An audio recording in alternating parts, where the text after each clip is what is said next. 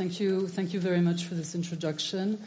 And uh, I want to say I'm thrilled to be here, and I think uh, all of us are thinking very uh, intensively about the events that are occurring on our European continent. Uh, it's almost, it's, it's soon going to be one year, one year since the war started, the war of aggression against Ukraine.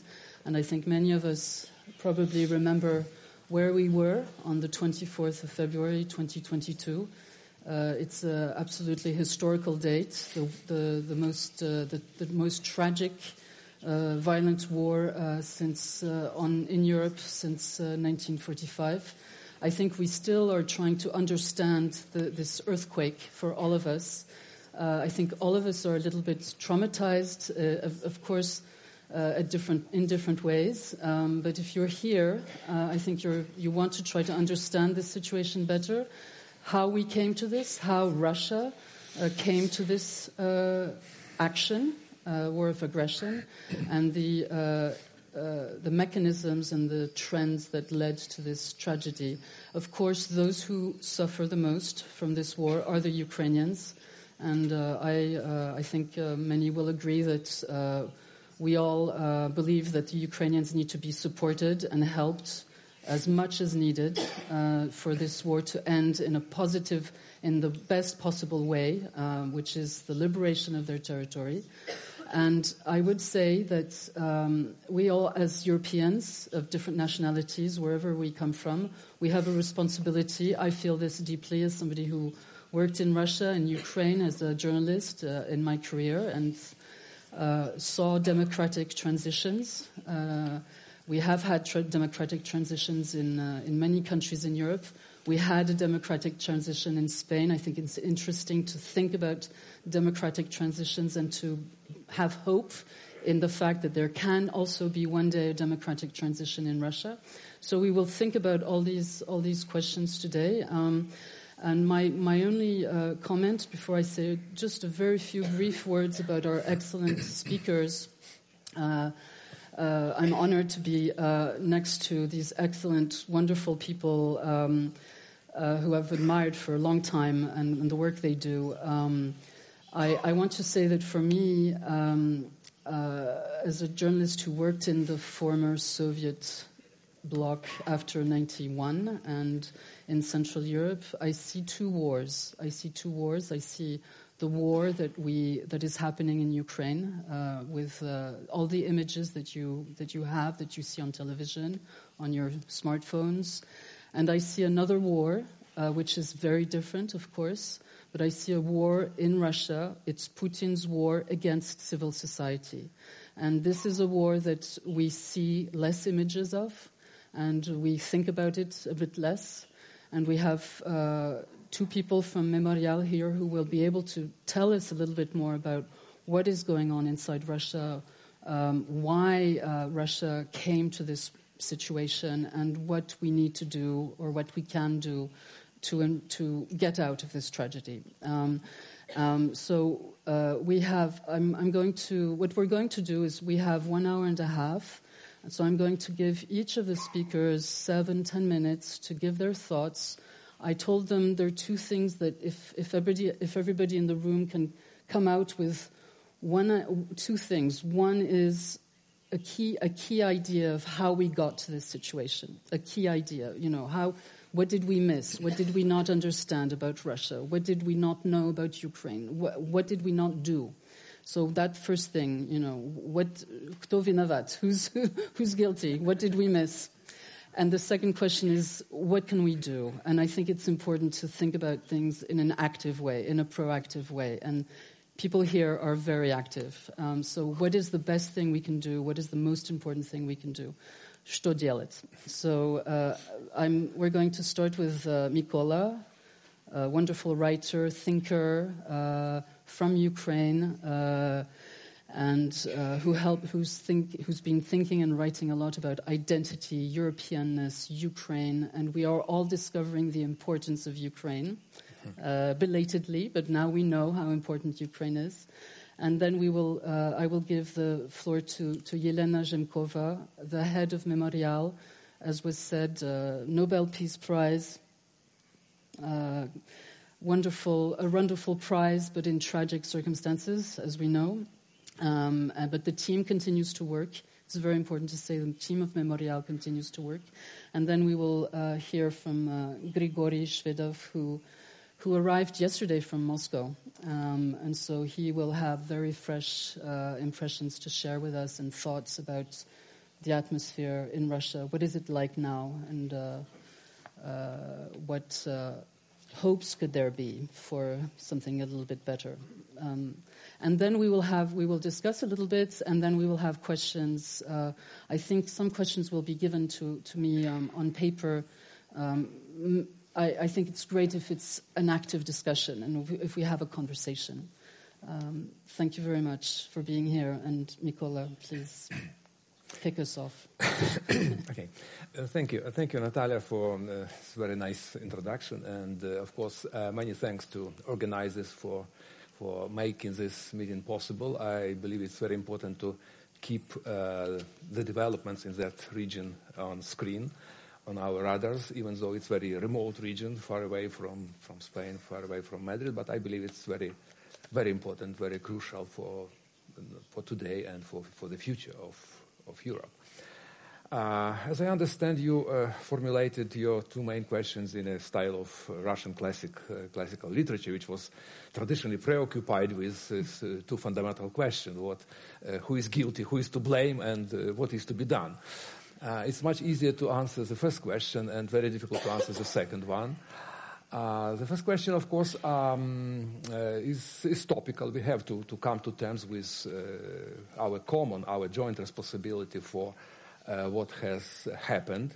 Uh, because uh, I believe that we all sleepwalked into today's situations. We failed to properly notice, to discern uh, tendencies in uh, that part of, uh, of Europe. the growth of fascist dictatorship, which is today in, in Russia, but also, as you mentioned very aptly, Putin's war with civil society which began long before all other wars, actually, or maybe simultaneously. Uh, and this, uh, both, uh, both kinds of wars were un- underestimated, but this uh, war against civil society was uh, in particular ignored. This destruction of independent mass media, which began 20 years ago, actually, not, not recently. Uh, so, of course, we have our own share of responsibility. Uh, uh, of course, I'm not in, pos in, position to make to, to talk much about uh, responsibility of Russian intellectuals. They have their own share, and they probably can define it much better than myself. I can tell a little bit about Western responsibility because I observed, I closely observed uh, Western policies vis-à-vis both Ukraine and Russia, and I believe that these policies were fundamentally based on uh, wrong assumptions. They were based on uh, what I call imperial knowledge, Russian imperial knowledge. Uh, and uh, we still have this problem to deconstruct, to analyze this imperial knowledge. imperial knowledge, which I understand as a system of ideas which were developed since 18th century by the Russian Empire, which were disseminated internationally, uh, which were aimed at silencing and subjugation of all uh, uh, subordinated nations and nationalities. And unfortunately, knowledge which became international knowledge, which was institutionalized in international academia, in universities, in mass media, in pop culture, in high culture, it became normalized. It became unquestioned, unproblematic. Uh, you, you can take a look at uh, 10 editions, for example, of Riasanovsky's History of, of Russia, which are reprinted and reprinted, and many generations of scholars, not only probably in America but also in Europe, grew up with, uh, with this knowledge, which uh, makes no difference between Russia and Rus, which uh, uh pronounces many other stupid ideas, and they became, they became uh, unquestionable. Everybody knows, yes, Rus and Russia, there is the same. Of course, it's not the same. It's as, as, as odd as uh, equating of Romania and ancient Rome. Yes, they have something in common, Romania and Rome, but, you know, uh, very different entities. And there are a lot of such, you know, false, uh, false uh, facts. I believe that, you know, all of them created absolutely false perception of, uh, of that region, false perception of, of uh, Russia, and false perception of developments in Russia, since, in particular since 1990. And of course, uh, Ukraine. Ukraine was completely marginalized, neglected, and uh, excluded from, from all European projects. It was uh, placed into Russian sphere of influence and so on. So, you know, uh, I, I, can talk a lot about this, but again, it's, it's much better for Westerners to do themselves their soul, soul searching uh, and coming to terms with, to, with, this, um, uh, this, false knowledge, which was internalized by Western societies and still is alive and well, and still we, we hear all these uh, strange things about uh, Crimea, which was entirely Russian and passed by Khrushchev to, to, to, Ukraine, as if nothing was before that, you know, as, if there were no 500 of uh, Crimean and Tatar statehood and, uh, and, and, genocide of Crimean and Tatars there and, and so on. So, you know, a, a, lot of things which should be reconsidered and revised. I uh, prefer to, to say maybe a few words about Ukraine's responsibility in, in this situation because it's, uh, it's my, my own soul soul searching. And I believe we have uh, two kinds of responsibility. One of them is, of course, obvious. Ukraine was um, uh, independent. Ukraine appeared to be heavily Sovietized, Russified, and uh, um, com- communized, so to say. And of course, Ukraine failed to to carry out fast reforms, to join, to jump into this European wagon like Poland did, or Estonia, or Latvia. So, of course, we share our our part of responsibility because we were not prepared for very fast, uh, effective, efficient reforms and breaking radical break with Soviet legacy, with, uh, with uh, Soviet colonialism, and, and, so on.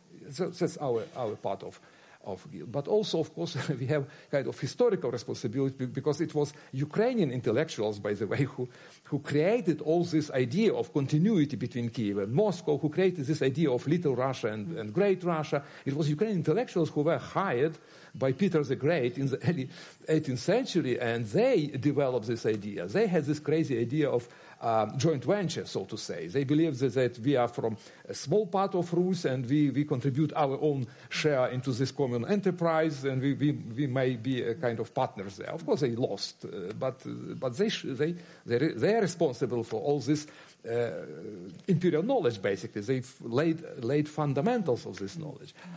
Uh, of course, they, they pursued their own corporatist ideas, not, not, not nationalistic of any kind. So, uh, so we all have our own uh, responsibility. We have all, uh, we all have to, to analyze it, and to deconstruct, and to come to terms and to decolonize our consciousness. It's, it's, it's crucial today. Uh, what is to be done is a more complicated issue. I have no recipes for, for, for Russians here. I believe that um, of course, civil society is important, and uh, the only way to uh, to change whatsoever in any country is, of course, uh, through evolution. I, uh, um, even though I participated in two revolutions in Ukraine, but uh, I, I, believe that revolutions solve do not uh, do not solve the problems. Revolutions can only um, unblock evolutionary development. So basically, all the problems are solved by evolution. But at some point, evolutionary development is blocked by uh, various obstacles, typically by authoritarian regimes, by dict- dictatorial regimes. In this case, they should be unblocked. In this case, revolution is needed. But revolution is needed only to unblock, to open the way, to, to, to, to, to, to um, destroy the dam. Uh, all the things should be done evolutionary. That's, so, of course, uh, we cannot do anything without, without civil society, without civil, civic organizations. And I perfectly understand this, and uh, I was engaged throughout all my life in uh, various uh, all kinds of civic activities, starting from some samizdat activity in Soviet times and uh, heading Ukraine Pen Center within the past uh, eight years. Um, but uh, as to Ukraine, uh, the only thing we can do now for ourselves and for, for Europe and for Russia, I hope, and for Belarus and maybe for Spain, uh, we have to withstand this assault. Uh, we have to, to win this war. We have to make, uh, to lead to the collapse of, of the Russian dictatorial regime. Uh, to, to discredit it, to delegitimize as much as possible, and ultimately to lead to, to its collapse. I don't believe that today any kind of democratization can occur in Russia. Uh, today's Russia is uh, fascist dictatorship. It's country kind of, of uh, Stalin's Russia, of uh, maybe of Brezhnev's Russia. Uh, but um, so you know there are no elites which can which can come instead and can be much better. Uh, Khrushchev was uh, Stalin's uh, cadre, Stalin's uh, lieutenant, uh, Stalin's servant. Uh, Gorbachev, who replaced Brezhnev, also was very loyal Brezhnevist. so probably something like this will happen in Russia. Uh, some, some, some bodies, some people from the same milieu, which are not, which are not much better, but they can be more rational, more sober-minded, less fanatical, less obsessed with final solution of Ukraine question, less obsessed with global hegemony and, and so on. So I have this hope. Uh, we, we can contribute to this change, I believe. We, we should contribute How? to this change. How? Uh, well, give one, uh, one answer Ukraine is, Ukraine is doing real job. Ukraine is fighting. This is the only thing we can do. We can, we can resist, we can fight, we can defeat this uh, ugly aggressor state.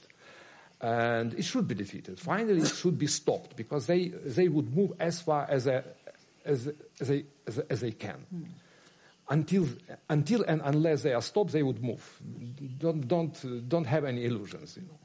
Actually, we, we observed this, how they moved, how they moved uh, into Chechnya, how they moved to Syria, how they moved into Georgia, uh, how they moved to Crimea. They, they were not stopped. It's not enough. It was not enough to take Crimea. They could keep Crimea. Nobody, nobody fought there. So, you know, um, finally it should be it should be stopped because otherwise you know you would have this plug uh, spreading and spreading and spreading and any rogue state can use uh, military force can use uh, nuclear blackmail in order to achieve its particular uh, bully goals so uh, we do what we can. Uh, as to Europeans, I believe they also have to understand that this is not Ukraine's war, it's European war, it's the war of uh, democratic society is war of principles, of values, and we either be ready to defend our principles and values and norms or not. Of course, I understand it's uncomfortable. You may have your uh, energy bills a bit higher, you may have some prices a bit higher, you may spend 10 or 20 or even 100 euro more a year. Uh, but this is the price. This price of Ukraine are paying the same price with their lives. So please, please remember this. It might be uncomfortable. It might be a bit colder uh, in winter, a bit uh, hotter in summer because you have one degree, would have one degree uh, less for refrigerator, for air conditioner and so on. But it's the price. So much we have, we have to do this. And as for Russians, I believe they know better themselves what, what to do. It's very difficult situation, but you have experience of um, Germans and the Nazis. They resisted differently, both in immigration and in Germany, but they resisted. Uh, resistance is always possible. There is always some room, some space for, for honest people, however difficult that it might be. And we know this. We know this from Soviet times, we know this from other totalitarian regimes. It's difficult, but it's possible. Thank you, Mykola. Yelena, um, resistance is possible. Memorial.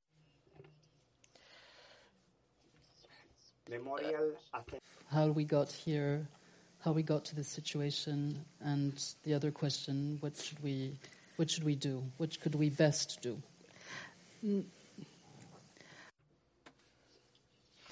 Well, uh, before uh, answering, I would like to point something.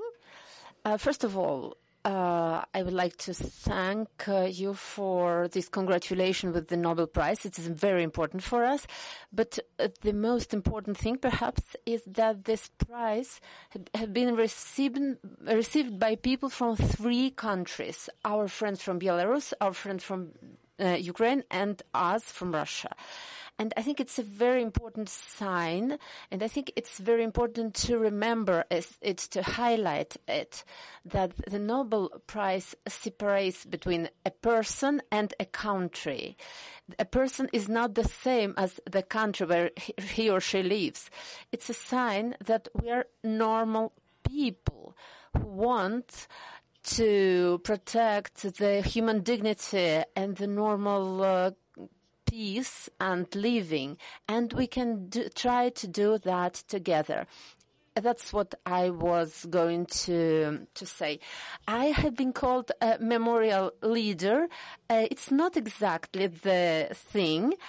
Uh, dear Spaniard, uh, here in Madrid, we could join, uh, meet um, here so many people that never uh, that we have not done before for many months. Here we have uh, representative of Italian, Ukrainian, uh, German memorial. I see here leaders of the uh, human rights movement. My colleague is from Syktyvkar, from Perm, and I think it's very important that Memorial is never one leader. We are a lot of people, and we are working together. So before uh, before answering these very difficult questions, I wanted to um, just to point out something, uh, some small things. Uh, when the system uh, collapses and we go to archives, we, have, we can access the archives, we will be able to see the the whole situation, the the real documents, to understand who took decisions, and then we will carry out our normal work as organization of memory. Uh, now I think it's very important to understand that Memorial um, was created created after a huge catastrophe, and as a response to this catastrophe, uh, as a wish, as a desire of many people, of a huge amount of people, to know the truth and to fight for the truth. To also to avoid this um, catastrophic situations, this number of victims, we wanted to understand how the state uh, got uh, from the control, got out of the control, and we did many things, and we can speak about outcomes of our activities but I think we did not do the most important thing because we are returning to a world in which a state is criminal and commits crimes every day and there are victims every day. That means that we were not able to do what we just wanted to do. Uh, I suppose that the formula of memorial that we we had uh, our um, idea was very simple. We thought that justice uh, had to be the same for everyone, independently of uh, if it's a nice person or not nice person.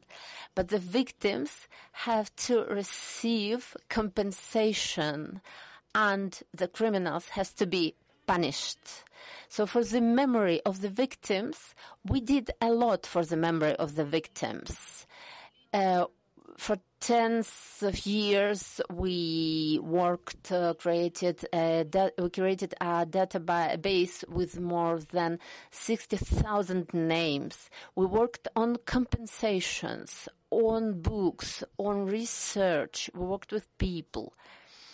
But uh, to name the criminals and not only name them, but also to punish them, to condemn them, we were not able to do that.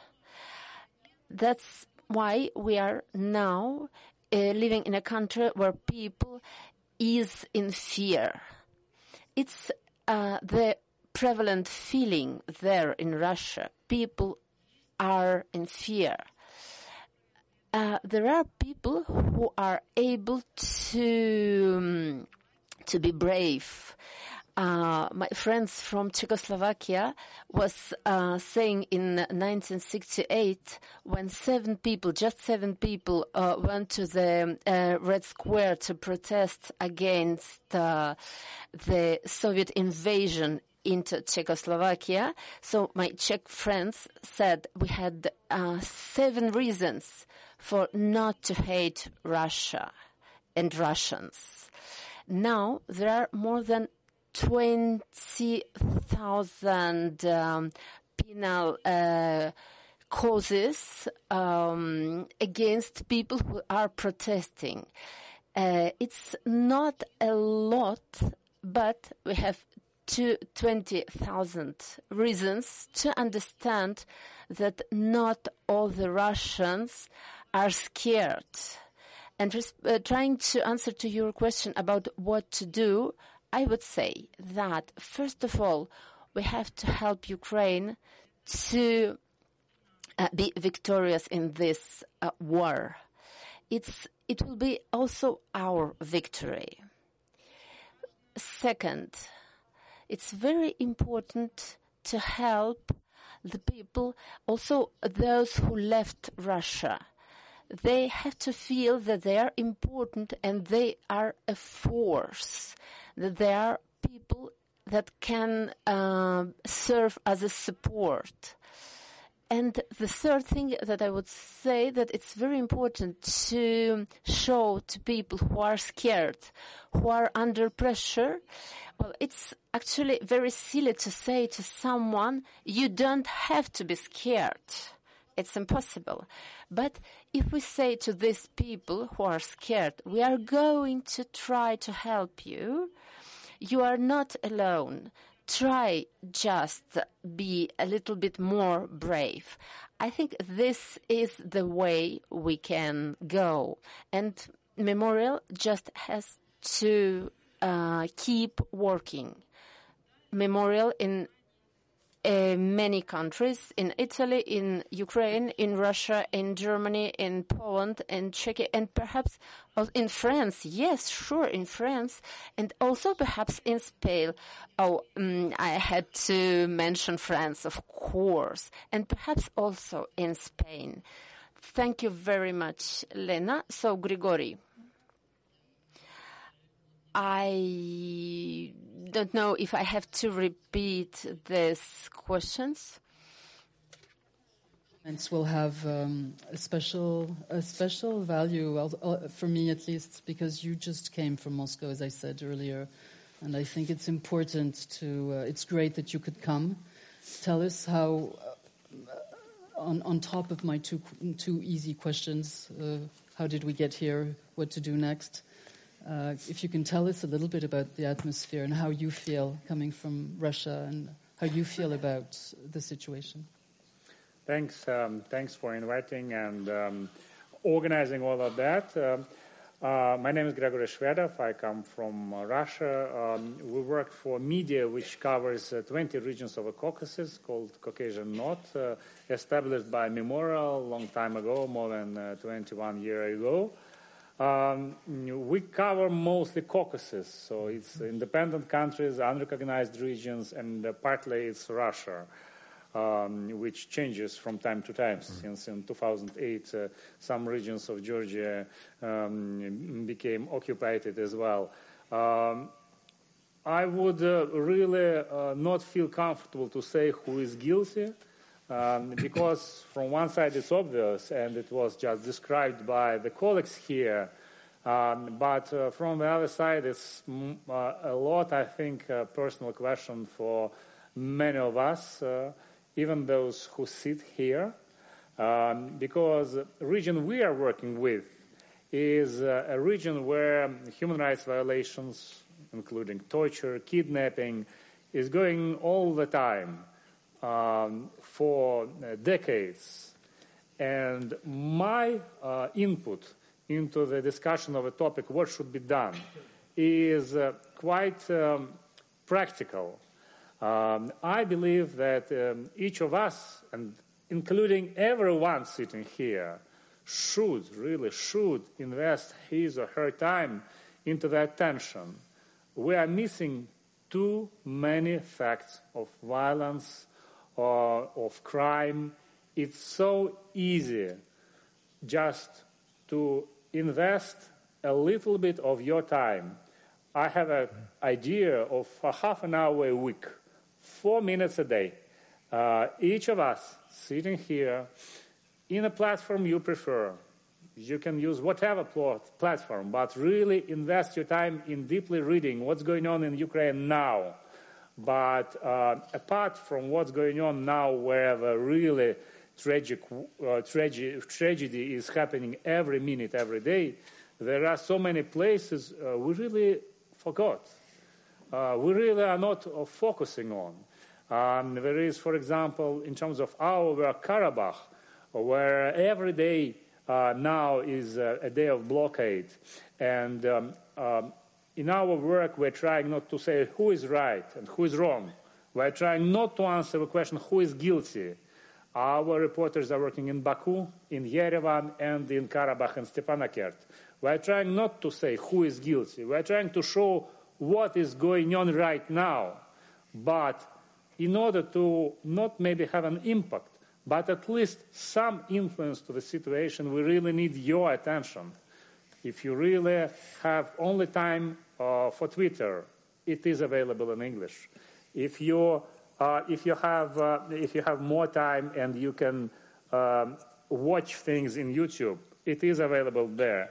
There are a lot of uh, sources of information. There, are, there is a lot of data available, but there are less people who can spend uh, their time and sometimes just to put very basic reaction, which is so much needed for the people. I believe, I don't know what you think, but I really trust uh, in, I really believe in this idea, who really need attention because we, in a work in a small region of the Caucasus, had so many examples that attention really influenced, then people who never came to this region, but just because they commented, just because they watched, really made a difference. And I, I see uh, Pilar here, a famous journalist who was covering long time ago um, ongoing incidents in Chechnya, um, where the unknown man from the paintball uh, guns were shooting women who have uh, not uh, uh not long enough uh, sleeves, uh, and they've been shooting these women from the cars, and no one knew who these people are. And um, it was less reporting about this case. And I remember how you did um, your report. And no one was really recognizing this case unless someone brave shared the video. Um, someone brave because the video was made from the car. So it was obvious that those people, uh, they themselves have been making this uh, footage, and it was actually easy to find uh, the source. But someone brave gave that video, and we published it. Uh, and even though afterwards YouTube blocked it because of the strange rules of YouTube, uh, uh, so many people watched that. So many people that even such a, uh, uh, bloody dictator as Ramzan Kadyrov had to comment. And his comment was nasty. He, was, he, he said that if I would know these people who are shooting women on uh, Avenue of Putin, it was happening by the way, I would, um, uh, I would uh, thank them. I would um, give them awards. But as a lot of things in Russia, uh, this Byzantine logic was in place even though he said so, just the moment he said that words, it was no more shooting. It stopped. And I believe that so many people who just watched that video long time ago, which it was not so popular with social media at that time, they made that difference. And certainly someone brave who shared that footage. And I believe that we, a lot of us, then we, a lot of us can react to what is happening, can watch, we can make more difference that we are making today. Mm-hmm. So that's my answer to the mm-hmm. question on what we can do. Mm-hmm. Thank you, thank you, Grigory. And listening, listening to this comment about how important it is that information comes out and that people outside the dictatorship pay attention to that information that really reminds me of everything I read about the period of Soviet dissidents. Really, uh, how important it was that they could bring out information to the West. And uh, we we we heard about the end, the, the steps that led to the end of the Cold War, uh, the, the, the agreement between Reagan and Gorbachev, and we we find ourselves having to refer to a period uh, that is indeed uh, the period of um, of uh, a clash between uh, democracies and an authoritarian system. Um, I, I, wanted to ask all of you, and thank you for these um, wonderful remarks, which all of them open different roads of discussion. But I, I wanted to uh, share one thought with you and ask you to, to react to it. Um, it seems to me that uh, a key reason for this war, for the beginning of this war, is that for Putin's power system, a Ukraine that is democratic, liberal democratic, and turned, turned not just turned towards Europe, but becoming a, a full-fledged actor on, in the European family gradually was something that was too politically dangerous for his power system. The, the, the, the threat for him was of democratic contagion, uh, contagion, like, like a virus that he didn't want to see come into Russia. Do you, do you agree with this idea um, that that Ukraine was too dangerous an example for Putin because uh, because Russians could see next door a large Slav Slavic nation uh, taking a completely different path. So he he decided to destroy this example. This is an uh, this is an idea that I'm I'm sharing. I'm not very original, but I believe it. Um, uh, what are your thoughts on this? And if um, and if you could add your thoughts about how do you actually measure Putin's popularity today in Russia? Many people say outside of Russia, yeah, but you know he's doing horrible things, but he's still popular. What would you answer to that? Uh, who, uh, whoever wants to start, maybe Grisha, maybe Grigory. Uh, um, to, to, start um, uh, about um, um, amount of people who really like Putin, uh, I need to say, first of all, that uh, the um, uh, independent survey company Levada Center was listed foreign agent as we uh, have been. Um, it's very complicated now to do uh, analysis uh, survey to find out how much um, someone is possible, someone is popular. Mm, I, I, was um, saying earlier today um, uh, I think in, uh, in a consciousness of a Russian man and woman, there are two things uh, on the same time. Um, a lot of people in the suburbs of Russia and in Moscow um, would tell you how dissatisfied they are with education, with the health system, with the prices on food, with employment, and the same people would say that Putin is a great guy. Um, we don't have um, opposition uh, for many years. The most famous oppositionist, uh, Alexei Navalny, is in prison. Um, so uh, Russian propaganda is working well. Uh, and uh, a lot of people had that feeling that there is someone good on the top who is not responsible for all the roads which are destroyed, uh, for all uh, kids who are dying in uh, hospitals and many other systemic problems like corruption as well. So I don't buy the idea um, that Putin is very popular, but certainly if elections would happen uh, in a month from now, um, he would win. Uh, the question is uh, how accurate is this model? Uh, then the different analysts in academia are using this model uh, for example, the false model order or democracy. That's not correct. We don't need to choose order or democracy. It's uh, certainly a lot of people who say, yeah, we need order. Stalin was a great guy. Uh, but we don't need to choose between um, uh, the rule of law, the order, and democracy. We don't need to think about uh, current uh, officials in one month. Certainly, mm, if it would be real political competition, it would be very challenging. And we already saw in a number of Russian regions how opposition might win. And it's not very much always the case about liberal opposition. It might be people who, for example, communists, who are uh, very positively talking about Stalin, but still uh, are, are, in opposition to uh, Putin, some kind of opposition. So I don't buy the argument that uh, um, it is very popular. Um, but I don't know if I answer all, but to have mm-hmm. colleagues to, to talk. Yelena, would you like to try, or any, any of you? Yeah. Um, я все-таки хочу напомнить, что это I have to remember that it was a very long process. So, first of all, it began as a, a, ruled democracy, and this idea that everything had to be managed. It's a very long time idea. And uh, that's why was um, liquidated uh, independent media, and uh, there was shown what independent business may suffer. We all remember uh, Khodorkovsky's um, uh, criminal process.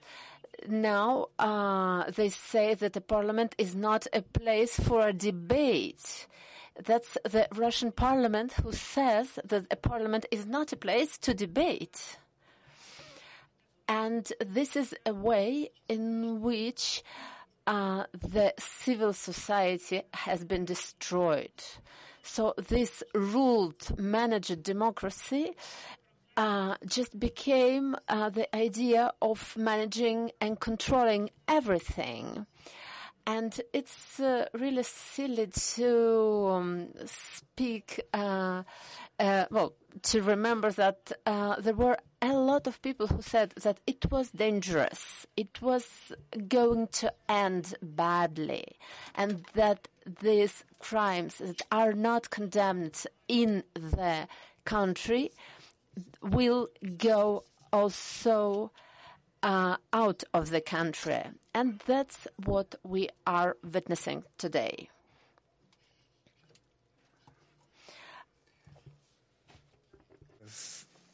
Yeah, I agree with uh, to some to some extent. I agree with uh, this argument that uh, Ukraine, po- democratic Ukraine, potentially European Ukraine, uh, poses some threat to totalitarian regime in Russia because it delegitimizes it.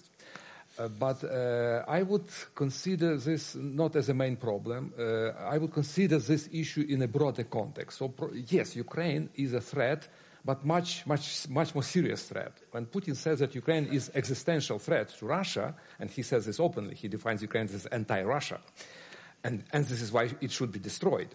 Yes, it's existential threat to Russia, but not only because it can be democratic and uh, to, to, re- to, represent some attractive example for Russian people. Yes, it, it can be.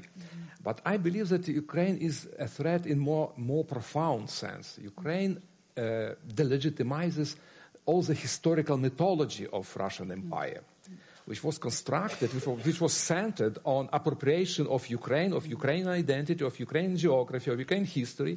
Ukraine, Russian imperial identity was based, built upon Ukrainian identity. So, of course, they are incompatible. They can't coexist. Uh, last semester, I read, uh, I, I, I, taught uh, two courses, uh, one uh, uh, offline in Princeton about Ukraine, Ukraine-Russian relations, and the other one online for Erasmus students in University of Warsaw, and the title of the course was uh, uh, 300 Year War about Ukraine-Russian relations. So relations which, uh, since 18th century, are kind of kind of war. Since the very emergence of Russian Empire, it tried to eliminate uh, Ukraine uh, by various methods. First of all, by assimilation, of course. But when assimilation did not work, they, they applied different methods. They applied Holodomor, they applied um, uh, uh deportations, and now, of course, uh, all-out war. But, but basically, the, the policy all the time uh, the same, just because these two entities are incompatible. Imperial Russia cannot coexist with with any Ukraine, but uh, even more with democratic Ukraine, even more with European Ukraine. So this is kind of kind of existential matter. Mm-hmm. And if it was about territory, if it was about Crimea, NATO, whatever, it can be solved, it can be negotiated. But it's about Ukraine's existence, mm-hmm. and this is why all these talks about uh, negotiations, about peace solutions, they, they are groundless, they are sensi- nonsensical. You know, it's, it doesn't, this option does not exist. That's the problem. Speakers, thank you very much for. The, we could continue for another hour, I'm sure. Um, I want you to. Uh, I want to encourage everybody in the room to read Mikola Ryabchuk's books. Uh, I want everybody in the room to uh, read and support uh, Kavkazsky Uzel, the publication of uh, Grigory uh, Shvedov. And I want everybody in the room to uh, continue to admire and to support Memorial and the wonderful Yelena Zhemkova who came tonight uh, to be with us. Thank you very much for your attention.